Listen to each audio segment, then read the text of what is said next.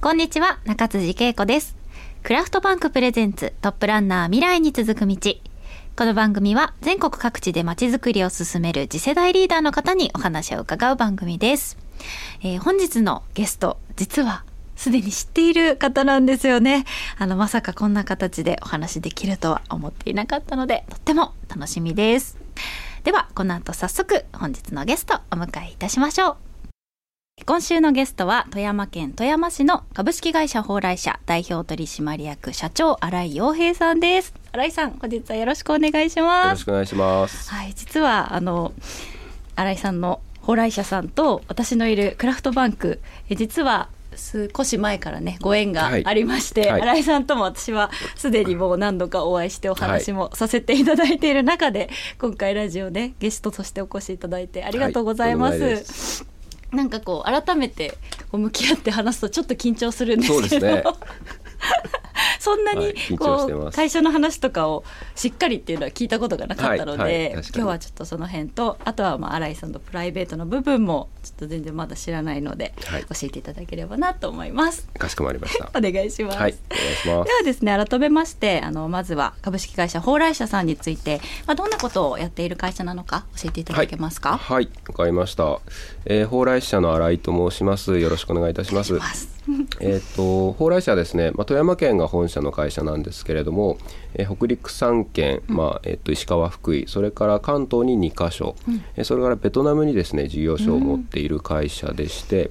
えっ、と業種がディスプレイ業というお、まあちょっとあんまりこう一般の人にはなかなか聞き慣れない、えっ、と名前の業種なんですけれども。ですねまあ、何をやってるかというと、まあ、店舗やオフィスなどの、まあ、内装工事、まあ、それからイベント展示会などの、まあ、ハード、まあ、こう設備のですねそういったものの設営、まあ、それから屋外広告とか、まあ、そういったものを、えっとまあ、やっている、まあ、業種会社をこうまるっとまとめてディスプレイ業っていう業界なんですけど、まあ、そういった業務を全般うちの会社がやっているっていうふうなイメージですね。はい。なんかディスプレイというワードで聞くとなんか看板とかなのかなっていうふうに思ったけど、というよりかはその本当にイベントのなんて言うんだろう。最初から最後コンサルティングみたいなもうどんなそこまでじゃない。というよりかおそらくなんですけどこれなんか詳しい人聞いたらなんか怒られるかもしれないですけどどっちかというとこう見た目とか装飾とかにまつわるものが多いっていうイメージなんですね、うんお店とかも結構人に見せたりとか、あとは展示会とかもどっちかとこう集客して、まあ、どういうふうに PR するかとか、うんこう見た目をどっちかというと大事にするようなところがあるので、まあ、そういったものを作るんですけどでやっている内容がちょっと建設業界と被るんですね。ただまあ市場規模も全然違うし、まあ、建設業界のその純粋なまっすぐな真ん中にある仕事ではないので、まあ、ちょっとこう、まあ、いろんな業種の股にかけている部分があってでそれをこうまあちょっとこう都合のいい感じでディスプレイ業みたいな感じで 最後まるっと丸めたみたいな感じになかってる。店舗内装も一部やってるみたい。な。えまあ本当に多多種多様ですからね、このそうなんです。業界のだからちょっと中が分。かりづらいうん。あのちっちゃくてそんなに市場が大きくない上にさらにちょっと分かりづらい業界っていうのが正直あるかなと思ってます、うん。まあではいもこうニッチな市場でそんなにこうプレイヤーが多いわけでもないからっていう感じになるんですかね。へえ。なんかあの美術館とか博物館とかも手掛けはいていらっ、しゃると、そうですね。これは割と富山県内を中心で、えっと、関東とかではほとんどやってなかったりするんですが、まあ、もともと、えっと、富山県立の美術館ですとか、まあ、私立の美術館ですとか、まあ、県内にこういろんな施設があるので、まあ、そういったところと割と長年お付き合いをさせていただいていて、まあ、もちろん公共施設なので入札とかそういうのは結構多いんですけれども、割と、えっと、うちの会社で手掛けさせていただいているものが多いといったような感じですね。なんかやっぱり美術館とか博物館ってイメージですけど、はい。なんか他の建物とはちょっとなんか違いそうというかなんか特別なルールだったり仕様だったりなんか技術とかが必要だったりするのかなみたいなイメージがあるんですが。そうですね。やっぱりそのまあ細かいところの、まあ、仕上げに関するクオリティの高さを求められたりだとか、うん。まあ、そういうのは一般的にあるかなっていうふうには思うんですけれどもあとは、えっと、一口にこう美術館の中のハードを作ると言ってもその建設当時に作るもの要は常設するものと、は例えば美術館とか博物館って大体年に何回か企画展って言って、うん。こう23ヶ月で入れ替わるようなものをあのね。やるんですね。うん。うんでそれを、えっと、立て込みするのって全然違う作り方をしていて、うん。要は3ヶ月で壊すものにそこまでやっぱりうんうん。重厚なものは作らないよなとか、はい。そういった作り方のちょっと違いを、えっと分けて、えっと設営をしたりするのででうちはまあ両方やってるんですけど、でその、えっとどちらかというと、えっと常設する方は純粋なこう建設業に近い。うんうん。でねえっと、そのえー3ヶ月ぐらいで建てて壊してっていうのがやるのがまさにディスプレイ業のやっている仕事っていう、まあ、そこがもう本当にこれをやってるのはディスプレイ業みたいな感じうんうんの仕事内容ですね。確かに。展示会とかも本当に3日間とかあそうですね。はい、短く言ったら1日とかですもんね、はいそうですね。なるほど。じゃあそういうのってなんかその、うん、現状復帰のしやすさというかあ壊しやすさみたいなのそうです。も加味して作るおっしゃる通りですまた使うとかそういうのも考えながら作ることもありますね。こうなんか使ってばっかりじゃね、はいはい。環境のこととかもあるでしょうしそね。そのあとはあれか搬入搬出みたいなのしやすさとかあーそうですね。組みる通りですね。立てとかもあるはい。んですもんね。例えば会社で一回仮に組んででもう一回けばらしてで現地持って行ってまた組むとか、そういったこともやったりしますね。そうですよね、はい。ぶっつけ本番でできないですもんね。そうそういうことも結構ありますね。そっか。あなんか奥が深いですね。面白はい、いそうですね。ちょっと変わった業種なので、うんうんうん。えなんかどんなところがそのディスプレイ業の面白みだと倉石さんは思いますか？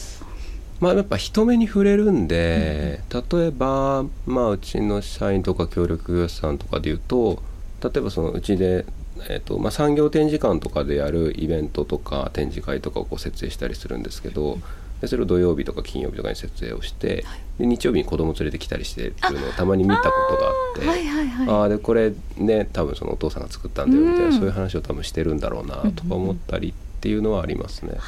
確かに。なんかいいいな。いいですね、えでもやっぱこう作る仕事、まあ、建設業も、まあ、ディスプレイ業とかもそうですけど、はい。はいやっぱそういうのがあるからいいですよね。なんかあそうですね。道路とかも地図に残るよみたいなとかって、ね。はいよく言いますけれどもの。づくりってこうやっぱ形があるから、うんうん。ね、お子さんとかも本当かっこよく映りますよねきっとうんうん。ね。蓬莱社さんってはい。非常に歴史のあるはい。会社さんだと思うんですが、はい。今年で創業何年にえーっとねと2024年で96年になうります。もう間もなく創業100年をそうですね。迎えられるんはいですねはい。え今って社員数はどれぐらいの規模にえっとまあベトナムも入れると70名ぐらいかなと思いますね。うんはい。蓬莱社ってこう素敵な名前だなとこう宝にが来る会社の社と書いてはい。蓬莱社とこう名前の由来とかってご存知だえーっとですね、蓬莱山という山が、これ確か京都だったかな？にあるんですけど、うんそこから取られたっていう話は聞いてますね。もともと蓬莱社さんってその新井さんの。ご家族というか。はい。はい。先代の。が、はい。はい。創業された会社、はじゃあそのえー、とどれぐらい上の方になるんですかえね、ーっと僕で、えーっと家系でいうと4代目になるので、まあ、祖父のそのまた上みたいな感じですね。創はい、業者さんが、まあ、その蓬莱さんからそうですね取って、。はい。えらしいですつけられたんですね。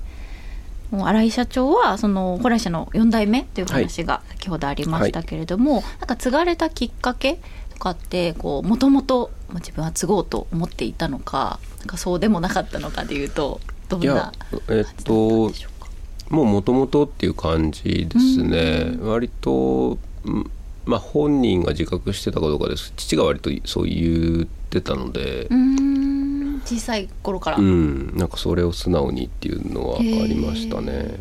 小さい頃から割とじゃあそのお父さんの働く姿は見ていたというか記憶されてたりなんか現場に一緒に行かれたりとか。いや具体的にそういうのはないんですけどうん。まあでも会社がどこにあってとか、で昔は会社と家が隣同士っていうかもうほとんど一緒の建物だったんですけど、でそれが僕が、えっと、8歳ぐらいの時に、そのちょっと離れた、えっと、郊外の方に移転をして、で、えっと、そこに社屋を建ててっていうのがあってでその時にそこに連れてってもらってとかっていう記憶もあったりするので、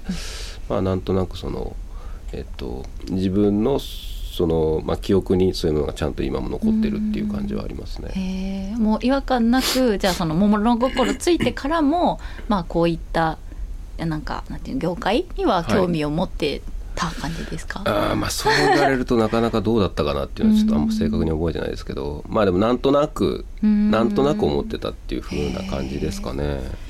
こう他のことやりたいなとか思った時期はあ なかったですか？それもね そんなになかったんで、へー。まあいっかみたいなす感じごいで。素直な お人柄なんですね。そうですね素直ですよねそういう意味では。そうなんか結構皆さんでいろんな紆余曲折なエピソードが出てくる方が多いんですけど、あんまないんですよ。すごいいい息子。そうですよね。そうなんですね。社長に疲れて、はい。今何年目ぐらいになるんでしょうか？えーっと5年経ったとこですね。うんはい。そうなんです6年目はいです。なんかやっぱこう社長業をやってみて、はいこう改めて思うことというかなんかまあ見え方の違いとかってあったりしますか？あーそうですねでも思うのはやっぱり中小企業なんで割とやっぱこう組織をマネジメントしていかなきゃいけないじゃないですか。でうちもまあえっと場所が分かれてるんで、僕の、えっといる本社とかだと40人ぐらいなんですね。でそうするとまだこう人と、うん。えー名前と顔が一致して、ね。個人個人の、まあ、パーソナリティも分かるみたいな。で、まあ、そこで必要なこうなんていうかマネジメントの能力と、なんか23人とかとやっぱ1,000人とかでこう全然違うじゃないですか。でそういった時にじゃあこの規模で何が適正なのかなっていうのとかは結構よくやっぱり考えたりはしますかね。でやっぱ昔と今とその方法がだいぶ変わってるだろうなっていうのを想像つくんで。で今今亡くなりましたけど例えば父親に聞いてもその正解を多分得られないだろうなとかっていうのもあるみたいな。そういう感じの、まあ、悩みというか、まあ、一番よく考えることですかね、その組織をどういうふうに、えー、と運営するかみたいな。確かに。はい。ねあの普通にこう社会人になった時は蓬莱社に、まあ、社員として入社されてっていう形なんですか？あえっと一回かあ富山に帰ってきたんですけどその後ちょっと東京に行って、でいわゆる設計会社みたいなところにちょっと勤めていあてそうなんですね、はいはい。へえ。でその後その後ままたた戻っててきたっていうかうんそれが12年前ですうね、はい、そのじゃあ入戻ってこられてからはどんな仕事をされてたんですか？戻ってきてからはえっ、とまあ一通りそその他の会社で、まあ、設計からいわゆるお店を作るとかそういった仕事の実務は覚えていたので、まあ、それを会社に持って帰ってきてで、まあ、自分で図面を描いて、まあ、普通に営業もして見積もりを作ってっていう、まあ、一連の業務は、まあ、自分であのやってましたね。はい。なんか面白い経営者としてなんか経営って面白いなと思う部分とかってありますか？えーそうですね。えっとやっぱり、えっとまあ、社長なので自分の意思決定が割と、まあ、全てではないですけど、一応まあ会議体で決めたりはしますけど、まあ、自分の裁量でできるところがやっぱり一番多いので、なので、まああのまあ、今後を考えていく上で、まあ、どこにじゃあ投資をしようとか、うん。ここに注力しようとか、まあ、そういったのを、まあ、すぐ決めて実行してで、まあ、結果はいいか悪いか分かんないですけど、まあ、そういう自分で決めてこうコントロールできるものが多いっていうのは、まあ、やっぱりそれはやってて、まあ、醍醐味というか、うん。あのその分もちろんリスクもありますけど、いいところではないかなっていうふうには思います。確かに。そうですよね。責任もあるけれども そうですね。決めれるとかあの判断最終決定をするのは、まあ、社長ができているところですもんね、それではここで一曲お送りいたしましょう。Perfume でディスプレイ。